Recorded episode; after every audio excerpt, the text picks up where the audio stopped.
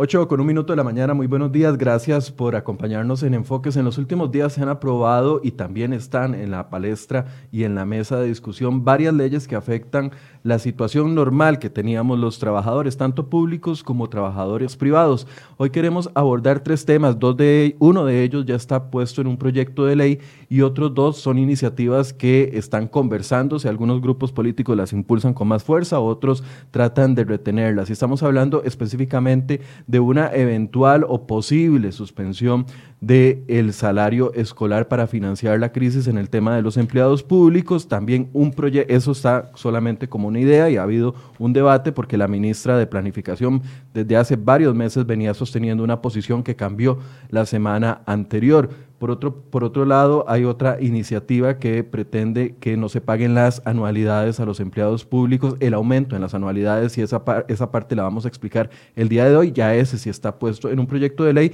Y hay otras iniciativas que podrían golpear más al sector privado y estamos hablando de la intención del gobierno que todavía no está traducido en un proyecto de ley, pero que muy probablemente se va a poner en un proyecto de ley de imponer un nuevo impuesto y ellos lo llaman contribución solidaria, pero sabemos de qué es un impuesto. ¿Aplicaría o no aplicaría para personas que ya pagan un impuesto de renta en su salario? ¿Sería una doble imposición? Bueno, hoy vamos a abordar estos temas en una conversación con los abogados eh, laboralistas Paola Gutiérrez y Marco Durante que se encuentran acá en el set con nosotros. Paola, buenos días, gracias por estar con nosotros. Buenos días, Michael, muchas gracias. Buenos días, Marco. Don Marco, buenos días, ¿cómo le va? Buenos días, Michael, buenos días, Paola. Tal vez empecemos hablando del que ya está materializado como un proyecto de ley, que es el, el proyecto de ley que adiciona un transitorio único a la ley de salarios de la administración pública eh, del año 1957. ¿En qué consiste este proyecto de ley, don Marco? Empecemos por, por lo más sencillo y es explicarle a quienes hoy nos están siguiendo cómo es que nacen las anualidades y por qué es que existen como un componente salarial para el sector público. Mientras que en la empresa privada, un trabajador lo que recibe es un salario único que se compara con el mercado. En el sector público, la gran mayoría de funcionarios lo que reciben es un salario base y pluses salariales que van complementando ese ingreso total. Las anualidades son uno de sus componentes, probablemente el que más genera una erogación por parte del Estado como patrono a sus trabajadores. ¿Qué es la anualidad? Es el pago de un porcentaje después de la ley 9635 quedó fijada en un 1.94% para trabajadores profesionales y un 2.54% para trabajadores no profesionales, utilizando el siguiente ejemplo. Por cada 100 mil colones, una anualidad para un trabajador no profesional representa 2.540 colones y para un trabajador profesional del Estado representa 1.940 colones. Y esta anualidad, como su nombre lo indica, lo que representa es ese aumento por un año laborado, sujeto, eso sí, a una evaluación del desempeño que se tiene que hacer a cada uno de estos trabajadores y cuya calificación tiene que ser o un muy bueno, o un sobresaliente, o un excelente. Es decir, si lo tuviéramos que poner en números, o un 80, o un 90, o un 100. Si se saca esa nota, entonces el trabajador, funcionario público, recibiría esa anualidad en el porcentaje explicado. Termino con la siguiente explicación para ya hablar del proyecto. ¿Cuándo es que un funcionario entra a una evaluación?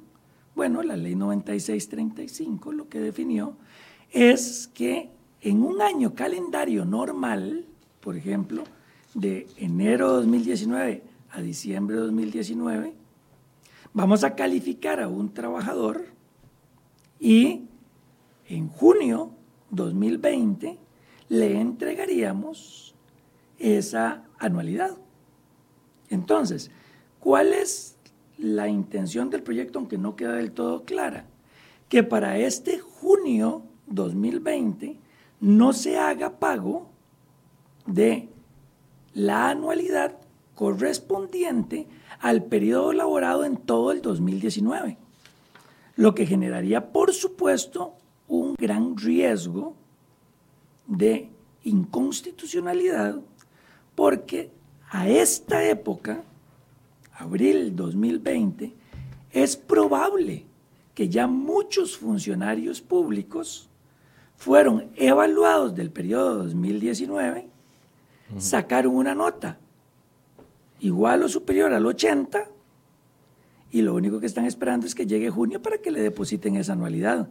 Y si ese fuera el caso, estaríamos en presencia de lo que nosotros conocemos como situación jurídica consolidada y eliminar esa situación jurídica consolidada, por supuesto, que podría tener roces de constitucionalidad. Pero en términos generales, eso es lo que pretende el proyecto cuando habla de las anualidades pagaderas a junio 2020 para el periodo 2019.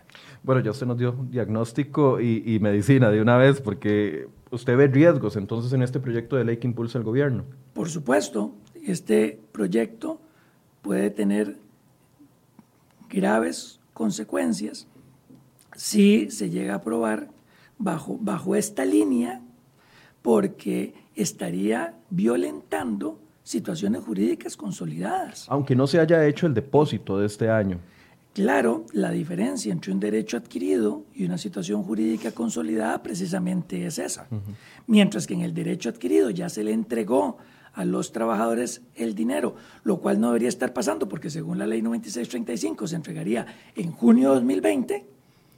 La situación jurídica consolidada, Michael, lo que quiere dar a entender es que los funcionarios ya cumplieron con todos los requisitos. Entonces, de aquí hasta finales de mayo, las diferentes instituciones y administraciones están evaluando su personal con respecto a las labores realizadas en el 2019. Una vez que este proceso concluya y hay una nota y un comunicado a cada uno de estos funcionarios, hay lo que nosotros entendemos en derecho laboral como una situación jurídica consolidada y el riesgo sería no pagar Ahora, si lo que el proyecto quiere es no pagar las del 2021 es diferente. Pero eso sería bajo el entendido de que lo que se tendría que evaluar es 2020 para pagar 2021, pero si no, estaríamos ante un posible roce de constitucionalidad. Paola, ¿cuál es su posición con respecto a esto? ¿Cómo ha analizado este proyecto de ley? A mí me parece que el proyecto es una muy buena iniciativa y muy entendible en este momento porque de hecho el objetivo del proyecto es, eh, como lo dice, liberar espacio presupuestario para el ejercicio económico 2020. Sin embargo, sí existe la duda que señala Marco porque a la hora de la redacción del transitorio, que es la ley de salarios de la administración pública, se señala que es para las anualidades del 2020. Las anualidades del 2020 en buena teoría se estarían cancelando en junio del 2021, no en este momento. Hay que, hay que ver que si el proyecto necesita de algún tipo de modificaciones, no significa que haya que descartarlo del todo, porque creo que es importante a la hora de valorar la necesidad de los recursos por parte del gobierno, la posibilidad de que por ley se pueda hacer una suspensión temporal del pago de la anualidad. La anualidad está creada por ley, por lo tanto también por ley podría crearse una suspensión. Coincido en el tema de la situación jurídica consolidada. La duda que yo tengo ahí con respecto a lo que señala Marco es ¿Cuándo se da esa situación jurídica consolidada? En el momento en el que a mí me hacen la evaluación o en el momento en que se, en que se toma el acto administrativo de comunicarme el resultado de esa evaluación, en hasta qué punto esa situación jurídica consolidada queda como tal consolidada. O sea, recordemos que la constitución jurídica consolidada es cuando sean todos los elementos que dan pie al pago, en este caso, de la anualidad. En diciembre del año pasado, en diciembre del 2019, el Ministerio de Planificación emitió el, decreto ejecutivo que es el 42087, en donde establece todos los lineamientos para la gestión del desempeño en el sector público e incluye el tema de la evaluación, el ciclo de gestión y cómo se tiene que hacer para el cálculo de la anualidad. En, ese, en este caso, se señaló que por el tema de la reforma fiscal de la 935, las anualidades del año 2018 y 2019 se iban a pagar como se venían pagando siempre y que estos cambios empiezan a regir a partir de enero del año, digamos, a partir del periodo 2020 para pagarlo en el 2021. Entonces, creo que sí hay que hacer un análisis por parte del, para digamos, para efectos del proyecto, para no más bien eh, que el remedio salga más caro que la enfermedad y que luego tengamos un montón de demandas de gente alegando que tenía derecho a la anualidad. Creo que habría que analizar, sobre todo el gobierno central, en qué situación está la evaluación del desempeño en este momento, porque incluso el proyecto lo prevé y dice aquellos que ya se les hayan pagado, pues no se les puede este, solicitar que regresen el dinero. Creo que es importante ver en qué situación están las evaluaciones del desempeño en este momento. También creo que entre más se dure en analizar el proyecto, pues más eh, riesgo va a haber por el tiempo que va a haber transcurrido. Pero sí creo que es importante analizarlo y valorarlo, si, se, si procede para el año 2020 y si no, por la situación económica que vamos a tener, si procedería para el año 2021, en el sentido de que esas evaluaciones están en proceso, todavía no se han concluido y de acuerdo con el decreto del Mideplan, habría tiempo para hacer esas evaluaciones hasta mayo del año entrante. Hay un tema también que a mí me preocupa del proyecto, que eh, eh, recalco por el fondo, o sea, por lo que se pretende con el proyecto, me parece que es una iniciativa necesaria en este momento sin embargo, lo que me preocupa son las exclusiones que se hacen, porque ahí se excluye a todo lo que es los trabajadores del Ministerio de Salud, se excluye a los trabajadores de la caja y a los cuerpos policiales. Entonces, es en el sentido de que eh, desde el punto de vista de justificar y sostener esa exclusión con respecto al resto de los funcionarios públicos que tienen derecho a la anualidad, creo que podríamos tener ahí algún problema de discriminación a la hora de reconocer o de suspender este, es, eh, este incentivo que es el de la anualidad. varias preguntas en este punto. En el transitorio único de este proyecto de ley eh, lo firma el presidente Carlos Alvarado y, el ministro de Hacienda, don Rodrigo Chávez. En el transitorio único dice, a las personas servidoras de las instituciones públicas cubiertas por el artículo 26 de la presente ley no se le reconocerá ni se le realizará el pago por concepto de anualidad del año 2020. Aquí la duda es que debería decir 2021, no 2020. Es que esa es la confusión en la que cae el proyecto. Si está hablando de la anualidad que se va a pagar a partir de junio de 2020, el periodo de evaluación de esa anualidad fue el año calendario 2019. Entonces, no puede ser legalmente válido, además podría tener roces de constitucionalidad, un proyecto que lo que busque es eliminar algo por lo que ya se cumplió con todo un proceso de evaluación y ya los mismos, muchos trabajadores probablemente a este momento ya tienen hasta las notas de lo que fue su periodo 2019. Y es más, ahondo un poco más, lo que dijo Paola es totalmente correcto.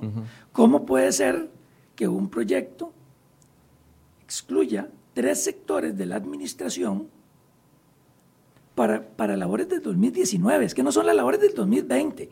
Por supuesto que muchos de nosotros estamos hoy eh, con, con, un nivel alto de satisfacción por lo que los funcionarios de la Caja Costarricense del Seguro Social, del Ministerio de Salud y nuestros cuerpos policiales están haciendo. Todos reconocemos esa labor, pero esa labor es de este año, del 2020, pero no es del 2019. Entonces, el proyecto tiene una grave confusión del tiempo. Además, pareciera que la necesidad de la plata es ahora en el 2020, no en el 2021. O sea, no tendría sentido que estemos trabajando en un proyecto para no pagar una cantidad de dinero en junio del 2021. Es este año. Entonces, ahí es donde el proyecto tiene una confusión y debe de corregirse. A mi criterio, cuando un proyecto toca situaciones jurídicas consolidadas o derechos adquiridos, es un proyecto que no tiene buen norte. Ahora, aquí yo creo que es importante, eh, Michael y Marco, señalar que el proyecto, como yo lo entiendo, porque es que es un proyecto que, que tiene bastante complejidad, pero es, es un párrafo, o sea, es, es, un, es un artículo. De hecho, son cuatro páginas y dos son portadas. Exactamente. Eh, las anualidades que ya se han pagado que ya han ingresado al patrimonio del trabajador, esas no se tocan. O sea, el proyecto no está planteando, de acuerdo con mi interpretación, a que se dejen de pagar todas las anualidades. No, Es una anual, es la última anualidad. Y sí, el, eh, aquí lo que se necesita es hacer, clarificar que, de qué estamos hablando, porque por ejemplo, lo que yo trabajé, el desempeño del 2019 se paga en el 2020 porque hay que hacer la evaluación del desempeño de todo el periodo. Y así está incluso en este decreto de diciembre del 2019. El ciclo de evaluación es de enero a diciembre se califica en mayo y se paga en junio. Entonces, si nosotros hablamos de la anualidad del 2020, la que corresponde al, al periodo, al desempeño del 2020, se pagaría hasta en el 2021. Yo no creo que eh, por la situación que tenemos en el país sea descabellado pensar en que va a ser necesario no pagarla para el 2000, o sea, el periodo que se paga en el 2021. Recordemos que se trata de 23 mil millones según cálculos hechos por el mismo gobierno que se ahorrarían en, en, en ese en esa en ese proyecto de ley. Claro, ocupamos recursos ya, por supuesto, y todo esto está destinado para pasar al fondo de emergencias. Esto está, o sea, perfecto, pero también hay que pensar que la situación económica no va a mejorar por arte de magia cuando se levante el decreto de emergencia y que vamos a tener una situación fiscal que ya teníamos complicada, mucho más complicada. Entonces, el hecho de plantear el proyecto para que pueda ser efectivo también en el 2021, o si no, solo en el 2021, si ya no se puede en el 2020, no es descabellado. Lo que necesita el proyecto es de un poco más de afinar el lápiz para que cuando se si se logra pasar a la Asamblea Legislativa y se apruebe, se haga con sustento jurídico, que es lo que realmente uno quiere con esto y no exponer al gobierno a demandas laborales que puedan resultar ser muy cuantiosas. ¿Esto obligaría, perdón, nada más el ámbito de, acción, solo para el gobierno central o aplicaría para todo el sector público? Sería para todo el que recibe, eh, de acuerdo con el artículo 26 de la ley 9635, el ámbito de cobertura, que sería todo el sector público, en general porque es la ley 9635. Claro, aquí es donde entiendo el punto, porque eh, de un funcionario del Ministerio de Educación que esté haciendo bien las cosas, que haya hecho el esfuerzo por, lograr que sus estudiantes continúen con las lecciones, etcétera, etcétera, porque sabemos de que el ministerio no tiene todas las facilidades, pero muchos profesores lo están tratando de hacer a, su, a su propio ritmo, con, con sus grupos de WhatsApp, etcétera, etcétera, hasta con Zoom. Van a decir, ¿por qué a mí, que yo hice todo el esfuerzo para tratar de lograr que eh, mis estudiantes no perdieran el año lectivo, no se me va a brindar la anualidad cuando, y a un policía sí. Digo, esas diferencias serían odiosas. O, por ejemplo, nosotros hemos visto un gran despliegue, un gran trabajo de funcionarios del Ministerio de Trabajo, que usted llegue y diga, bueno, a ustedes si no les va a tocar porque no tienen ese grupo de exclusión. Entonces, tal vez, tal vez lo que yo sí quiero decir es, vamos, yo estoy de acuerdo con que tenemos que encontrar los mecanismos en el que encontremos ahorros que provengan de diferentes fuentes. Es necesario que además de ayudar a las empresas a que no despidan trabajadores, también el gobierno y el Estado tiene que disminuir sus gastos. Pero no puede ser con base en proyectos ocurrentes. Hay que tener mucho cuidado a la hora de que presentemos proyectos para garantizarnos que estos proyectos tienen viabilidad y que no terminemos, como ahora lo dijo Paola, en un sinnúmero de procesos judiciales que lo que hacen es embotar el poder eh, judicial, y el sistema judicial nuestro y que terminemos nosotros con un número, eh, un sinnúmero de demandas por una norma que pudo haberse analizado con más cuidado. Ahora, puede que digan, estamos en una situación de emergencia inédita, nunca habíamos tenido una situación fiscal como la que vamos a tener en los próximos meses y las que ya comenzamos a sentir, bajo el decreto de emergencia y la situación y el contexto actual, se justificaría. Si esta es la intención efectiva del gobierno, de que se aplique para 2020.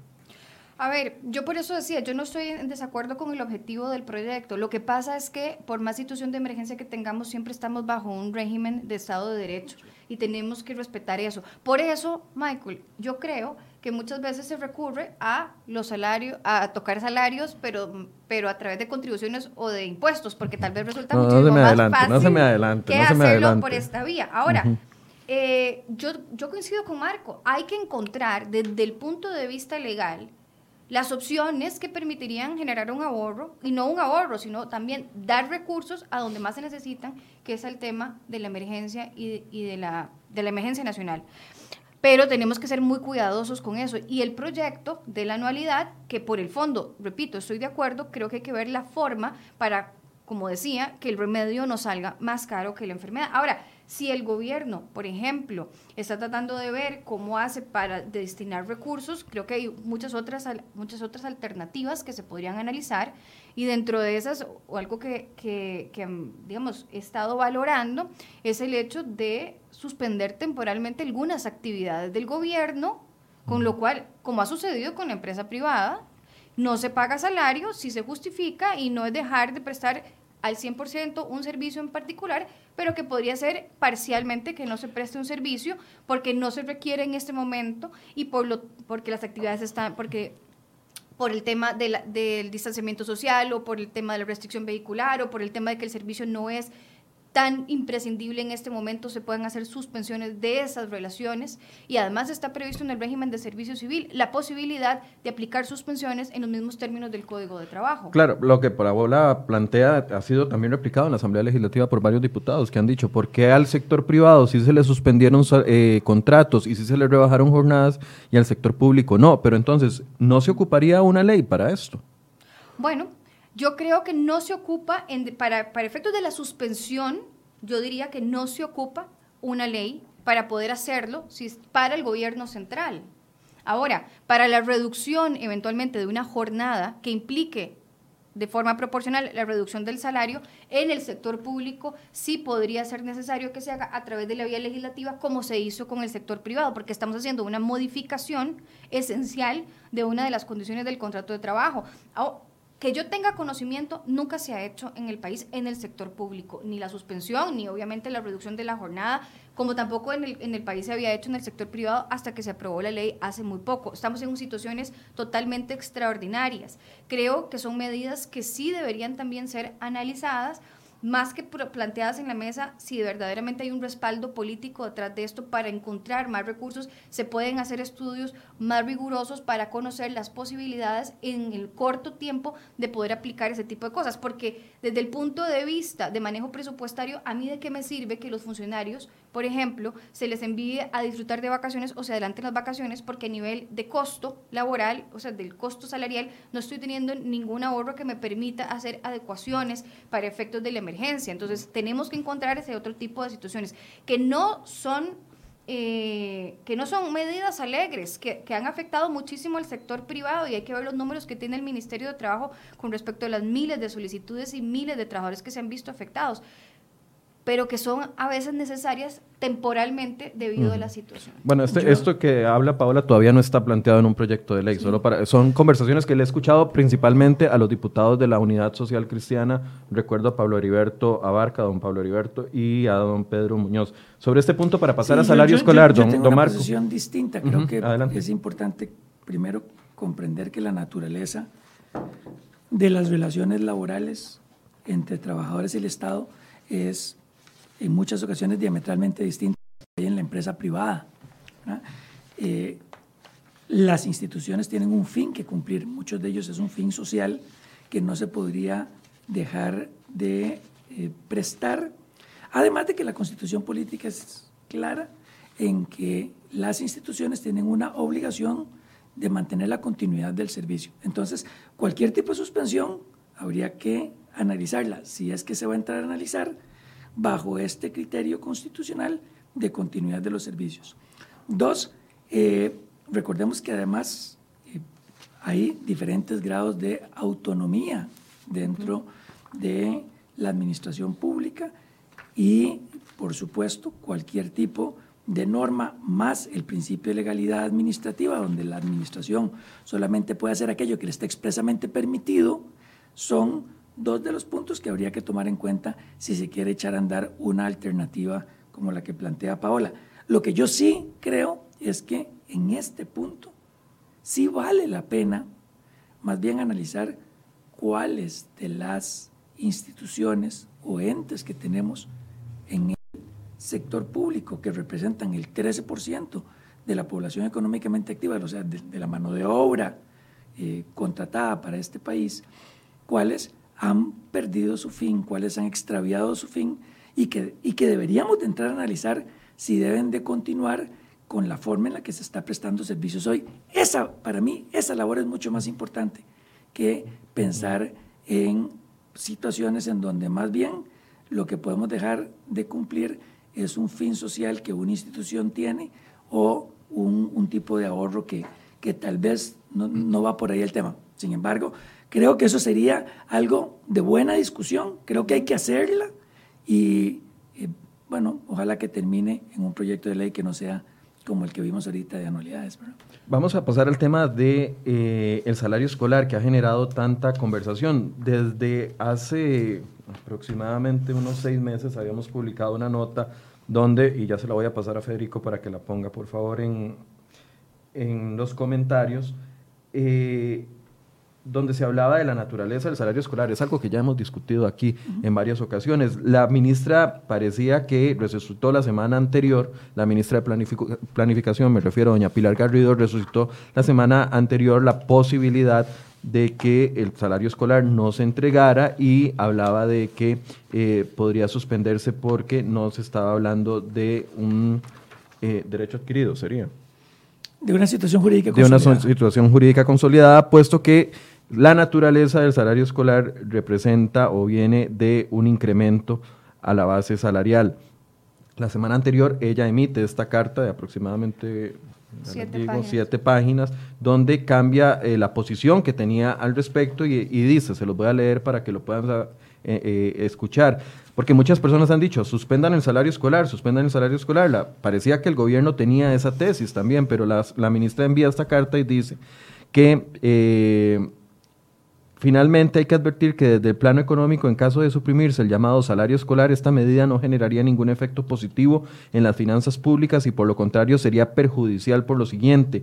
Por tratarse de un monto ya ingresado al patrimonio de las personas servidoras públicas, su, represión, su presión implicaría que ese porcentaje debe trasladarse a los pagos de los salarios. Y también dice, si se supiera, si se suprimiera y no se traslada a los salarios mensuales, debería indemnizarse a las personas servidoras públicas. Y entonces ya la naturaleza del salario escolar lo ve como un componente del salario de las personas. Tal vez si nos ayudan a entender el contexto de ah. esta carta, lo que había antes y lo que hay ahora. A mí me parece muy interesante el tema del salario escolar, porque incluso la, eh, la resolución es del, del, del, Ministerio de Planificación, que es la que acabas de hacer referencia, empieza diciendo que todo el problema con el salario escolar es un desconocimiento sobre el origen, ¿verdad?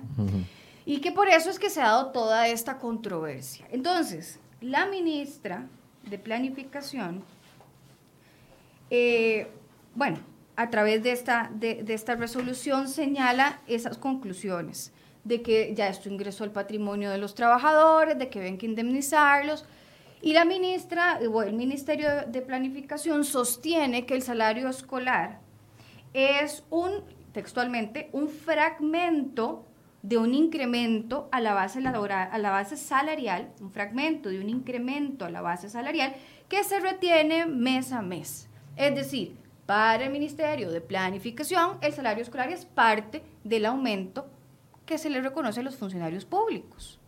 Entonces, yo quisiera preguntarle a doña Pilar. Para el, ministro, eh, para el Ministerio de Planificación de esta semana pasada. Sí. Porque anteriormente tenía otra posición. Sí, pero entonces a mí, con base en eso, usted dice, doña Pilar, que es un fragmento de un incremento a la base salarial. Yo le quisiera preguntar entonces, ¿cómo es que ustedes, a través del decreto ejecutivo 42286 del 4 de abril del 2020, ordenaron suspender el aumento general al salario base del año 2020.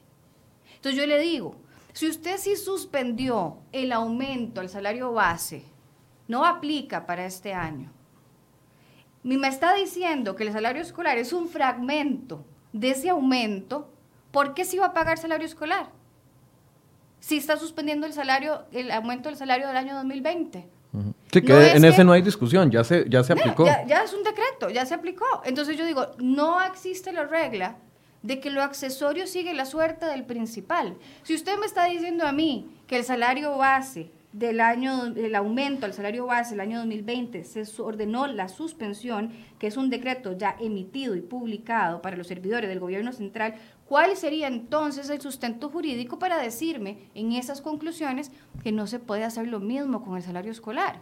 Ahora, eso por un lado.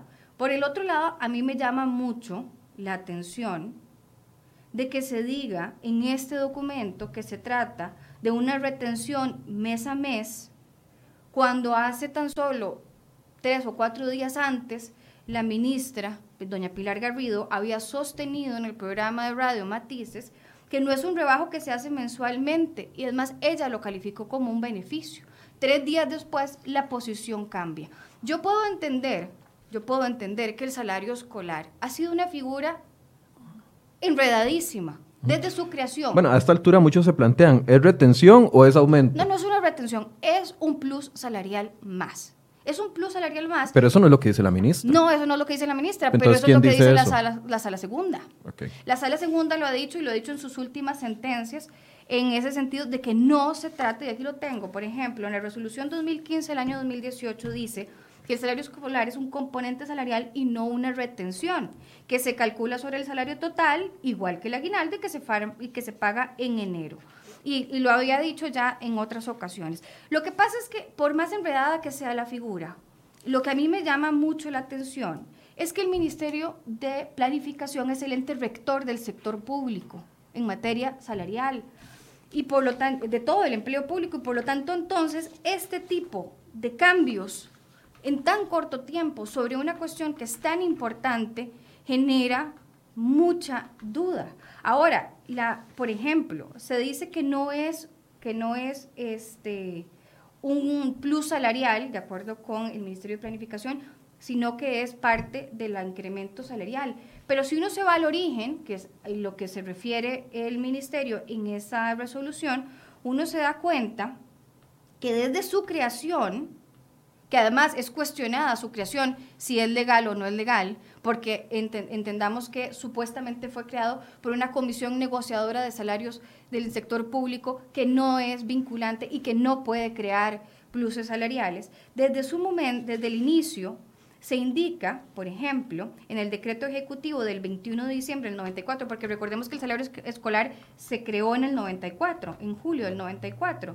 En el decreto ejecutivo de diciembre se habla de que se trata de una, em, un incentivo. Entonces, desde su creación ha tenido muchísimas, muchísimas, eh, eh, digamos, ha, sido muy polémico. Y si uno lee un poco, si uno busca la información cuando se creó en el año 94 eh, y, y, en el año 95 fue muy polémico tanto en el sector privado como en el sector público. Pero el salario escolar no es una retención ni es un ahorro, es un complemento salarial independientemente de lo que se señale. Y si el Ministerio de Planificación cambia y dice que es un fragmento del salario, del aumento del salario base, entonces, ¿por qué si suspenden el salario base?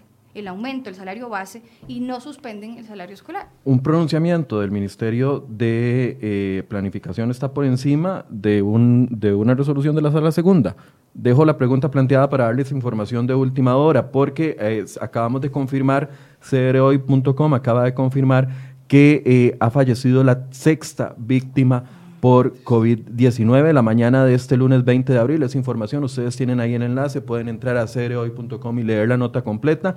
La mañana de este lunes 20 de abril se confirmó el fallecimiento de la sexta persona por el coronavirus COVID-19 en Costa Rica. Se trata de un hombre de 54 años, ojo la edad, 54 años, quien se encontraba internado en el Hospital México desde hace un mes y medio. Él presentaba varias complicaciones como diabetes, lo que convertía en una persona de alto riesgo. Este fallecimiento se suma a los otros cinco hombres que ya se los habíamos anunciado por esta misma enfermedad. Dos pacientes de 87 años que fallecieron, uno de 45 y uno de, uno de 84 y uno de 69. Entonces, noticia de última hora, fallece la sexta víctima por el COVID-19 en el país. Llega en un trago agridulce porque en los últimos días hemos tenido eh, pocos contagios. De hecho, ayer solo se eh, dieron cinco casos nuevos, pero en pocos días hemos tenido eh, dos eh, fallecimientos, lo cual es muy lamentable. Así que ojalá que podamos mantener las medidas de distanciamiento. Veamos que esta enfermedad, lo que hacemos hoy, repercute en dos o tres semanas. Vean lo que está sucediendo en estos días. La gente, eh, dos personas fallecidas en los últimos días, producto de personas que habían estado en cuidados intensivos y por más que se les trató de salvar su vida, no se logró. Así que ojalá que esto sea un llamado de atención para todos nosotros. Perdón, me desconcentré. Continuemos, don Marco. tal vez salgamos de, esa posición, retención o aumento salarial. Yo, yo tengo una posición distinta a la de Paola y me gustaría por lo menos externarla. Adelante. Vamos a ver, el salario escolar tiene diferentes motivos para diferentes sectores de la administración no para todos es igual. Para lo que respecta a la administración central, es decir, para los que se rigen por servicio civil y por autoridad presupuestaria, ¿Qué es gobierno central? Que es gobierno central y otras instituciones autónomas que se han adscrito a autoridad presupuestaria, INA, PANI, por ejemplo, para dar dos ejemplos. Eh, la figura del salario escolar no es un componente salarial. La figura del salario escolar es una porción del salario de los trabajadores que se paga de forma diferida. Expliquémoslo. En el año 1994, cuando y aquí lo vimos en algún momento en algún programa con usted, Michael, cuando se crea la figura del salario escolar, lo que se da es que la comisión negociadora de salarios del sector público, que es una comisión bipartita, y que para definir sus salarios toman en consideración los, eh, la inflación del año anterior, definió para 1994 un aumento del 8%, pagado de dos formas. Un 6,75% que se paga directamente en los salarios a partir de julio del 94 y un 1,25% que el Estado sabe que tiene que pagarlo, lo sostiene y lo paga en enero próximo. Entonces, ¿por qué es que se aclara que el salario escolar no es una retención? Porque la retención es que si yo gano 500 mil pesos, usted me retenga una parte de esos 500 mil pesos, me lo guarde y después me lo dé. ¿Eh? Como el aguinaldo. o como el ahorro escolar para la empresa privada. Ahí sí, yo digo, saque una parte de mi salario, guárdemelo y me lo da después. No, aquí lo que hay es un aumento con pago diferido. Ese procedimiento de aumentar una parte para julio de un año y otra parte diferida para enero del año siguiente, en realidad es aumentos al salario base, que poco a poco fueron llegando a conformar el 8.33% mensual que multiplicado por 12 nos da un salario completo. Entonces, para este sector de la administración, como bien lo rectificó la ministra de Planificación, no es un componente salarial, no es un decimocuarto salario, no, no, no. Es el pago en diferido de aumentos que ya debieron haber estado en el salario de los trabajadores desde 1994. Entonces, vamos, aquí, por ejemplo, difiero de lo que decía Paola, de que lo principal sigue lo accesorio, lo accesorio sigue lo principal y que por qué entonces si no hacemos un aumento para este periodo, ¿por qué no quitamos el salario escolar del otro año? La razón es porque en realidad ese 833 ya debió haber sido incorporado en el salario de los funcionarios desde 1994. Ahora, voy, voy, para, para continuar. Esto es lo que sucede con el salario escolar para quienes pertenecen al gobierno central y a los que están bajo régimen de autoridad presupuestaria con la ley del 82. Ahora, existen otras administraciones que se han salido de autoridad presupuestaria. Recordemos que quien dirige autoridad presupuestaria es el Ministerio de Hacienda. De Hacienda, correcto. ¿Ah? Estas han creado el salario escolar por otras vías internas. La administración puede por sí mismo crear salario escolar por otra vía. Entonces, cuando la sala segunda ha hablado de que es un componente adicional al salario base, puede ser que esté hablando, no conozco las sentencias, pero puede ser que se esté refiriendo a las administraciones que lo han creado por separado a la, a la realidad de cuando nace el salario escolar en 1994. Lo que sí es cierto, y a mí me parece que debemos de rescatar de toda esta discusión, es que no se puede tocar el salario escolar de los funcionarios públicos que ya lo tenían como parte de su salario, sino que simplemente se le está pagando en enero de forma diferida cada año. Ese es su salario normal y corriente.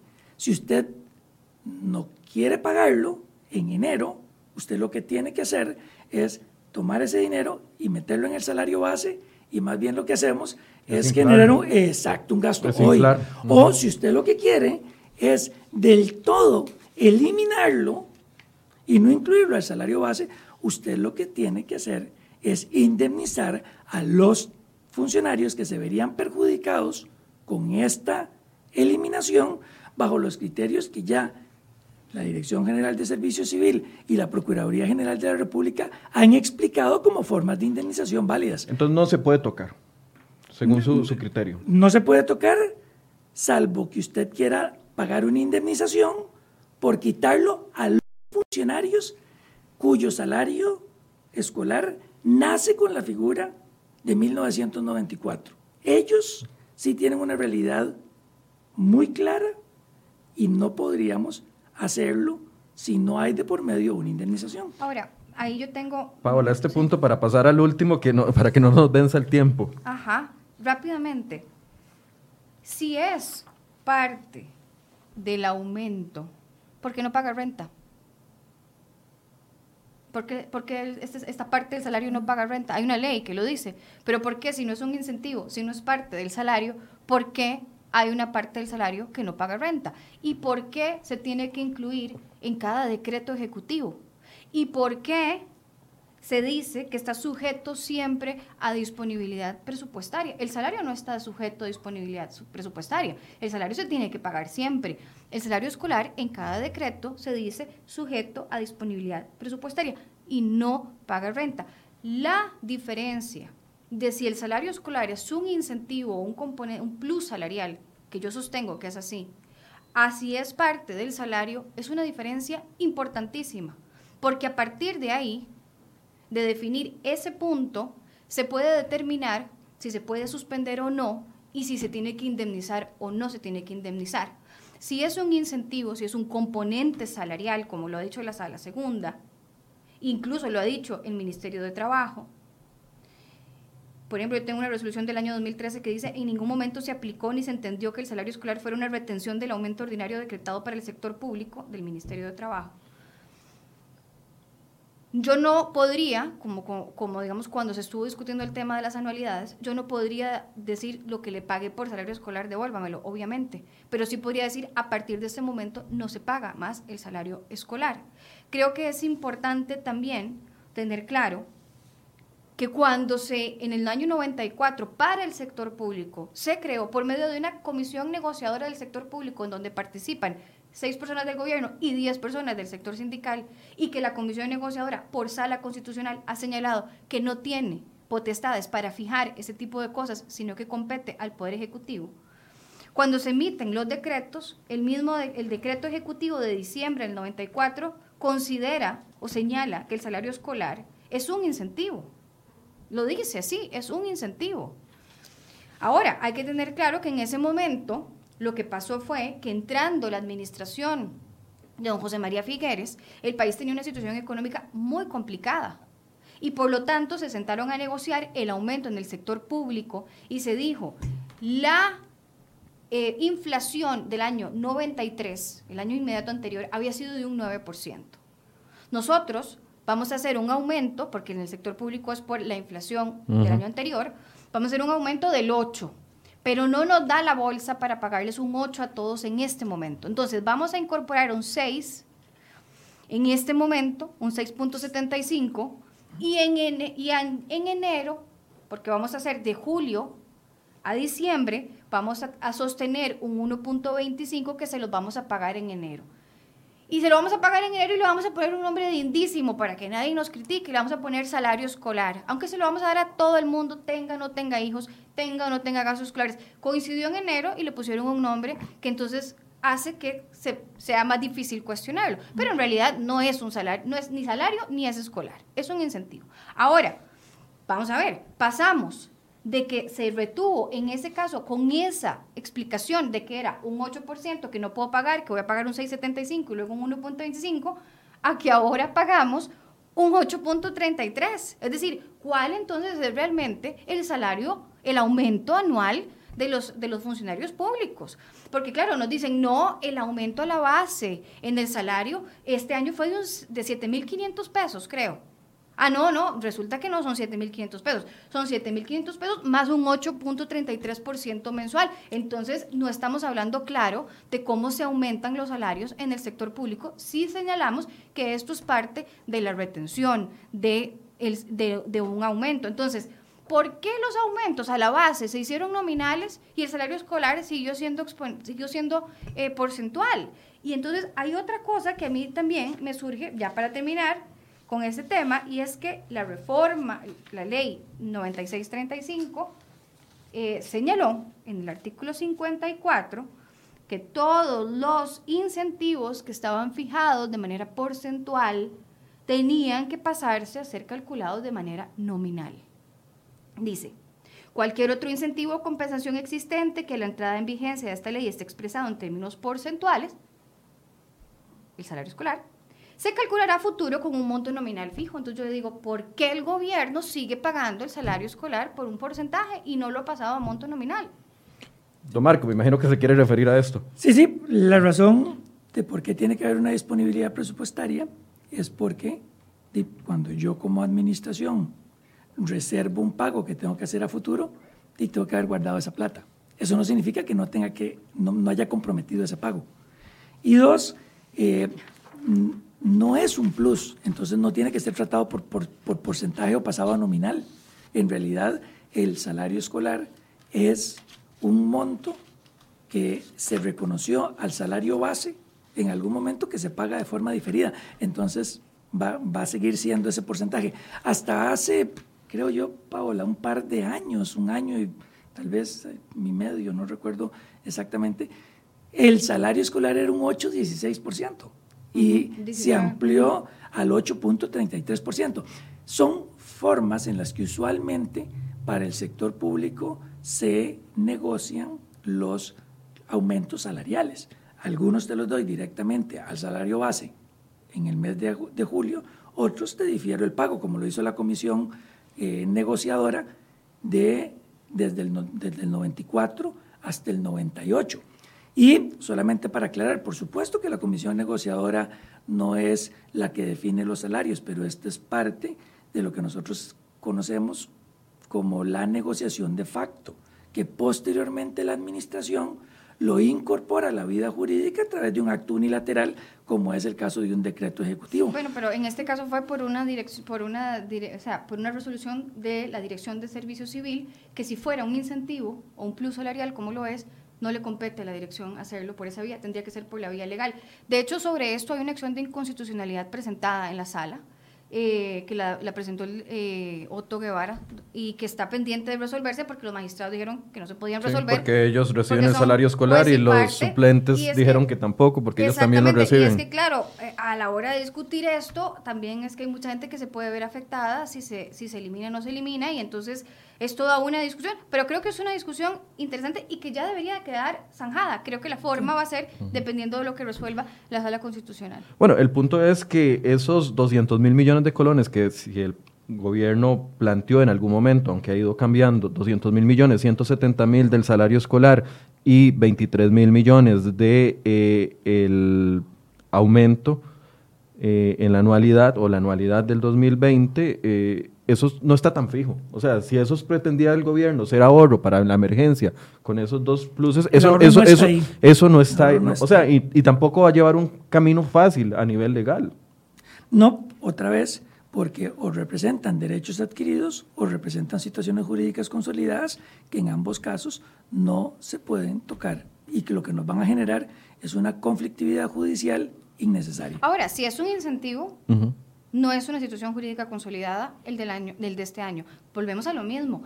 El aumento salarial a la base del año 2020, que ya se había decretado en diciembre, se suspendió. Alguien podría argumentar, con base en lo que señala esa resolución del Ministerio de Planificación, que ya yo tengo derecho a que me paguen ese aumento y que el salario no y que ese aumento no se puede suspender como se hizo.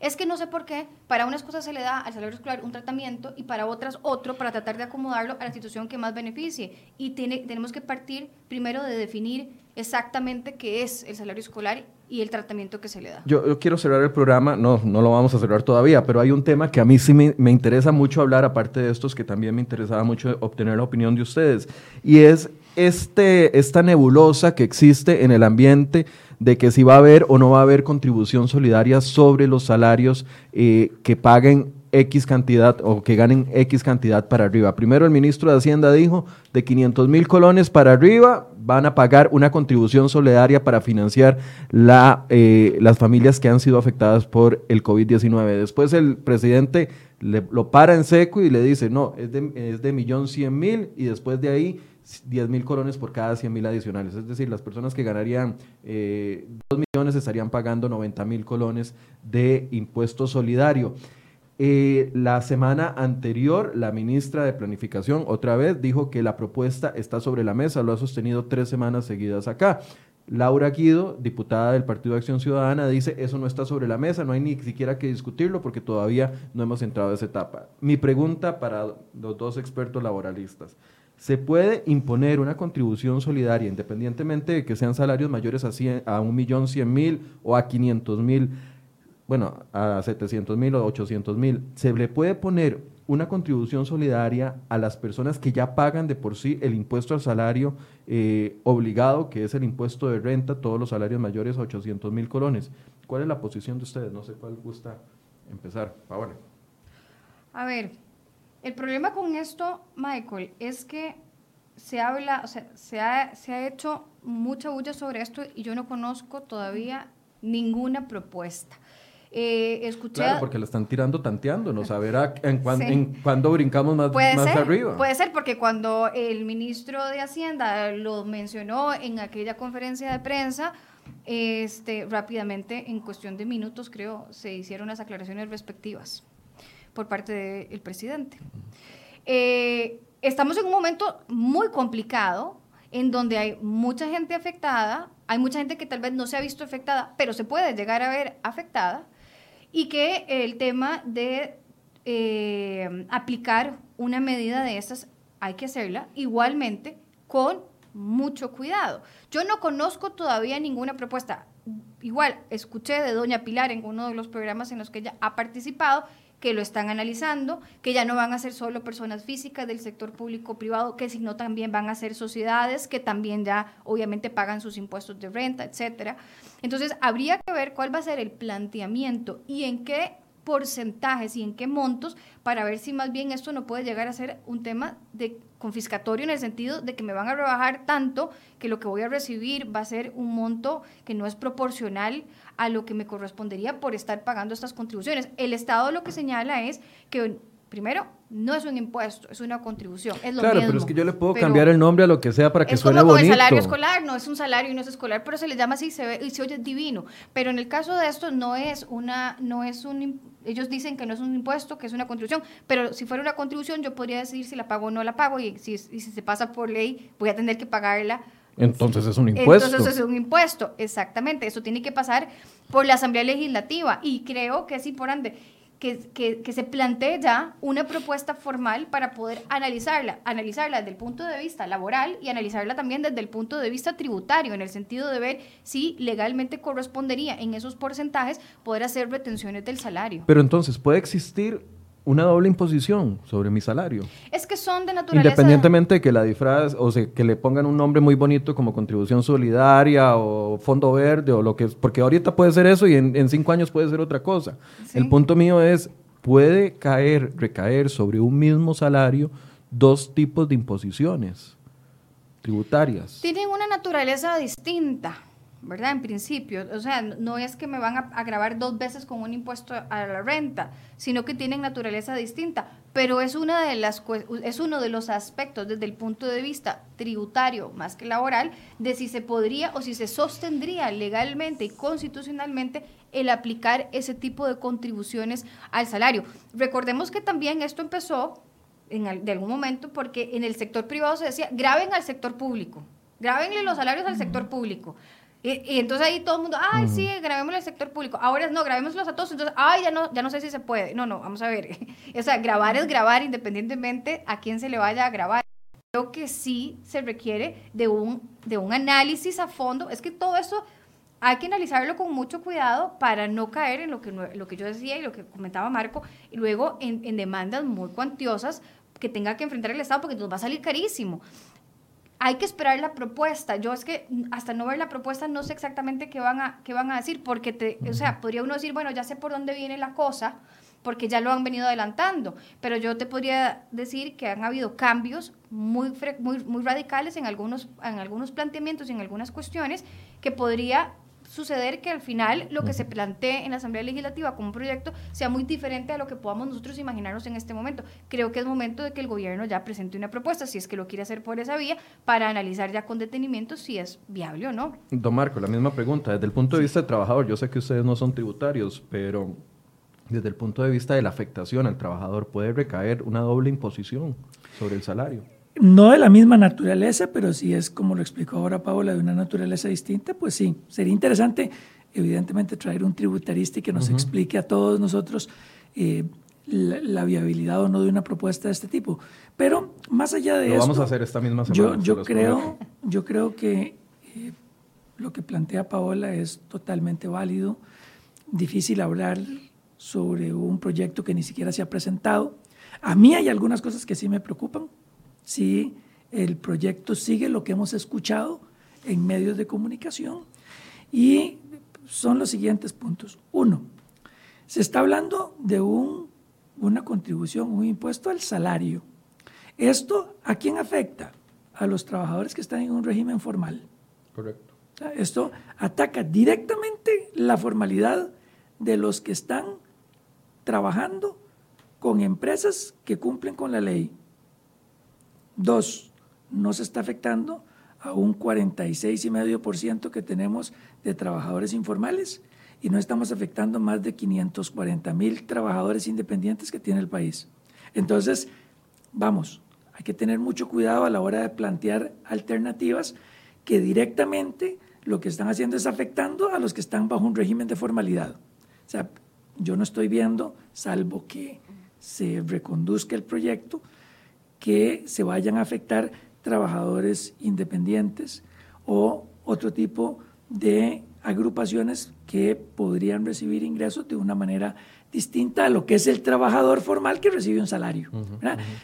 Me parece que es una alternativa. 46% con las mediciones del año pasado. No estamos viendo los, los 181 mil afectados por el tema en el sector de turismo, no estamos viendo las más de 110 mil personas a las que le redujeron la jornada o le suspendieron el contrato. O sea, estamos hablando de que cada vez se hace más poquita la, la cantidad de personas a las que se le puede extraer dinero por parte de, vía impuestos, cada vez esa base es más pequeña y nos quieren sacar más. Yo siento que, que un proyecto de esta naturaleza para que tenga, para que sea potable, necesita tener una proyección financiera de cuánto es lo que realmente se va a obtener y, qué tan afectado va a dejar el sector que está eh, contribuyendo y cuando ve que el de la par no lo está haciendo simplemente porque su estructura de compensación o su forma de contribución es distinta. Entonces hay que tener mucho cuidado con proyectos de esta naturaleza. Sin embargo, entendemos que esta pandemia nos tomó a todos por sorpresa. Pudimos observar los laboralistas como nuestra legislación no estaba del todo preparada para regular eficientemente situaciones como estas para proteger empleos. Todos hemos tenido que aprender de un proyecto eh, o de una realidad como la que hoy estamos viviendo y de ahí la importancia de que cuando se planteen opciones para obtener ingresos, dineros o para disminuir gastos se hagan de la forma correcta. Ahí es donde yo digo que no es válido tratar de hacer ahorros que después nos van a salir más caro en procesos judiciales. O otros tipos de impuestos que lo que generan es una mayor inequidad y más bien una invitación para que alguna gente deje el sector formal y se pase al sector informal o a otros sectores en donde los impactos no son iguales. Entonces, eh, a ver si les entendía a ambos, si le cambian el nombre, sí pueden meterlo como un impuesto a salario.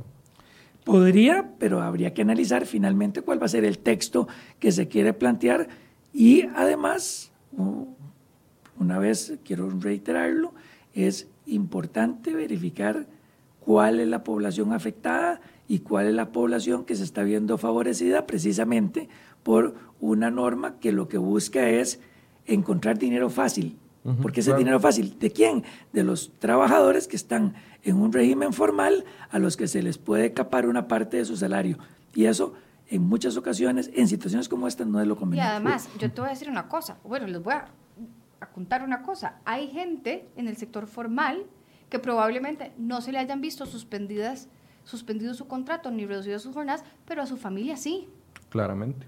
Y eso también tiene un impacto porque yo, que no me he visto afectado, voy a, voy a contribuir con los que sí se han visto afectados. Y si el ya de por sí a mí me hacen un rebajo, esto va a tener también otro tipo de complicaciones. Yo creo, mi opinión es que el Ministerio de Salud ha hecho una muy buena labor. No soy en lo absoluto especialista en pandemia, ni en virus, ni en nada. Y no me atrevo a opinar en ese sentido de si el manejo ha sido el correcto o no, yo creo que, que eh, yo confío en que se ha hecho bien y creo que las medidas que se han tomado han sido las adecuadas. O sea, quiero confiar que es así. Eh, ahora bien, creo la importancia del aislamiento, de mantener medidas en donde se pueda evitar el contagio, mantener el, eh, la salud de las personas, evitar que suban los, la cantidad de muertes en este sentido pero y, y, respeto eso y no lo critico, pero creo que también el país tiene que ir trabajando en paralelo en cómo vamos a hacer para que cuando esto pase o cuando haya la oportunidad, cuando las, eh, los especialistas en salud digan que ya existe esa posibilidad de ir reincorporándose y nosotros no es que hemos paralizado al 100% las actividades como ha sucedido en otros países, hemos hecho afectaciones importantes, pero no han sido afectaciones totales, al menos no en todos los sectores. Turismo es una situación, digamos, particular, pero creo que tenemos que ir trabajando en esa parte, en cómo vamos a ir reincorporando a la gente. Y entonces tenemos que enfocarnos, sí, en dónde vamos a sacar recursos, pero también tenemos que ir pensando en esta otra parte y entonces también uno quisiera empezar a oír al gobierno, a ver, ¿cómo vamos a ir haciéndolo? Hay, por ejemplo, una cosa muy puntual, por señalar una nada más, a mí me preocupa y que creo que también el Ministerio de Trabajo ya debería de estar desarrollando este, las ideas de cómo lo va a manejar. De acuerdo con la ley de reducción de jornadas, en el momento en que se levante la declaratoria de emergencia, inmediatamente la medida deja de tener efecto. Entonces, si yo tengo una empresa, tuve que aplicar una reducción de jornadas, me veo seriamente afectada, es evidente que de la noche a la mañana la economía no va a estar como estaba antes. Si a mí me levantan, el, se, se, levanta el decreto de emergencia y a mí me obligan a volver al 100%, probablemente no lo vaya a poder hacer de la noche a la mañana y necesitamos un periodo de transición. Yo no he escuchado nada sobre ese periodo de transición, ni con los rebajos de las jornadas, ni con las suspensiones de los contratos. Entonces, sí, creo que lo que planteaste, Michael, de este proyecto hay que analizarlo y hay que verlo a hay que verlo bien, como cualquier proyecto, que no sea una ocurrencia, sino que sea una cuestión que tenga lógica y que tenga cabida dentro del ordenamiento jurídico, pero también uno ya, uno quiere pensar como, está bien, e-, es entendible esto y valorémoslo, pero, pero también quiero pensar que ya se está trabajando en esta otra parte, porque esa parte va a llegar, ojalá llegue más pronto que tarde, eh, la gente ya está, está empezando a desesperar en el sentido de que todo el sector informal ya eh, eh, empieza a sentir que el tiempo ha pasado y que está viéndose afectado económicamente de manera muy seria y que estas ayudas, no sé, eh, digamos si les van a llegar o no, o cuándo les van a llegar, o si les deberían de llegar, o si más bien se debería de ir pensando en, cómo vamos a reincorporarnos. Yo estaba todo feliz porque iba, ah, hoy iba a salir de casa, entonces podía ver un poco la luz. sí, concuerdo con, con Paola en que el gobierno ya tiene que estar pensando en las medidas post-COVID. Ya muchos países están trabajando en esto y tampoco están inventando el agua tibia. Creo que es un tema de cómo levantamos la productividad para generar empleabilidad y volver a colocar a la gente que hoy perdió su empleo o que hoy ve disminuido sus ingresos. Es un proceso en el que el gobierno tiene que enfocar sus esfuerzos en ayudar a la empresa privada, que es la que le da trabajo al 87% de la población de este país. Ojo, mm, el 90% de las empresas en Costa Rica son pymes. Y yo esperaría que para ellos haya propuestas para ayudarles de forma escalonada en hacerle frente a eso que está diciendo Paola que es cómo vuelvo yo a enrumbarme en la actividad que venía antes del COVID, cómo es que logro yo tener algún tipo de ayuda por parte del gobierno para poder hacerle frente a un reto que es darle trabajo a las personas, pero además tener una actividad que me resulte a mí lucrativo y suficiente como para decir vale la pena mantener esta actividad. Si no lo hacemos, lo único que podemos terminar generando es un mayor número o una cantidad eh, de tiempo mayor con desempleados. Yo esperaría que eh, el gobierno se, de, se ponga creativo, pero se ponga creativo con el pronunciamiento de la Contraloría General de la República la semana anterior, donde claramente indicó que este año el ejercicio presupuestario no se va a poder ejercer como se tenía que hacer, que muchos de los proyectos y de las actividades no se van a poder realizar este año y que van a tener que suspenderse para el próximo año. Ese dinero ya está presupuestado. O sea, que el gobierno haga, yo sé que es un trabajo complicado revisar un presupuesto, pero que haga una revisión exhaustiva del presupuesto y no se vayan como dicen algunos comentarios aquí de las personas que están participando, es muy fácil ser solidario con el dinero de otros. O sea, hagan la tarea, hagan la tarea de revisar los presupuestos y no estas soluciones tan fáciles como dictar una ley donde puedan imponer más carga a los que ya de por sí estamos sobrecargados o cargados con una serie de cargas que pagamos, como tiene que ser obligatorias a la Caja Costarricense del Seguro Social, los que pagan renta, pero la situación no está para ponerle más impuestos a las personas y esa es la salida fácil. Ojalá que se vayan por la salida complicada, que es revisar su propio presupuesto, recortarlo en lo que no lo van a gastar y poder aplicar ese dinero a la emergencia sin afectar a los trabajadores públicos, sin afectar a los trabajadores privados, porque somos los que estamos llevando adelante lo que queda de la economía del país. Y ojalá que esa reflexión esté centrada en el Ministerio de Planificación y principalmente en este señor que vemos aquí al frente, el ministro de Hacienda, quien seguimos esperando que nos dé una entrevista porque nos ha cancelado en dos ocasiones. Eh, muchas gracias, Paola. Gracias, Michael, y muchas gracias, Marco. Siempre un placer.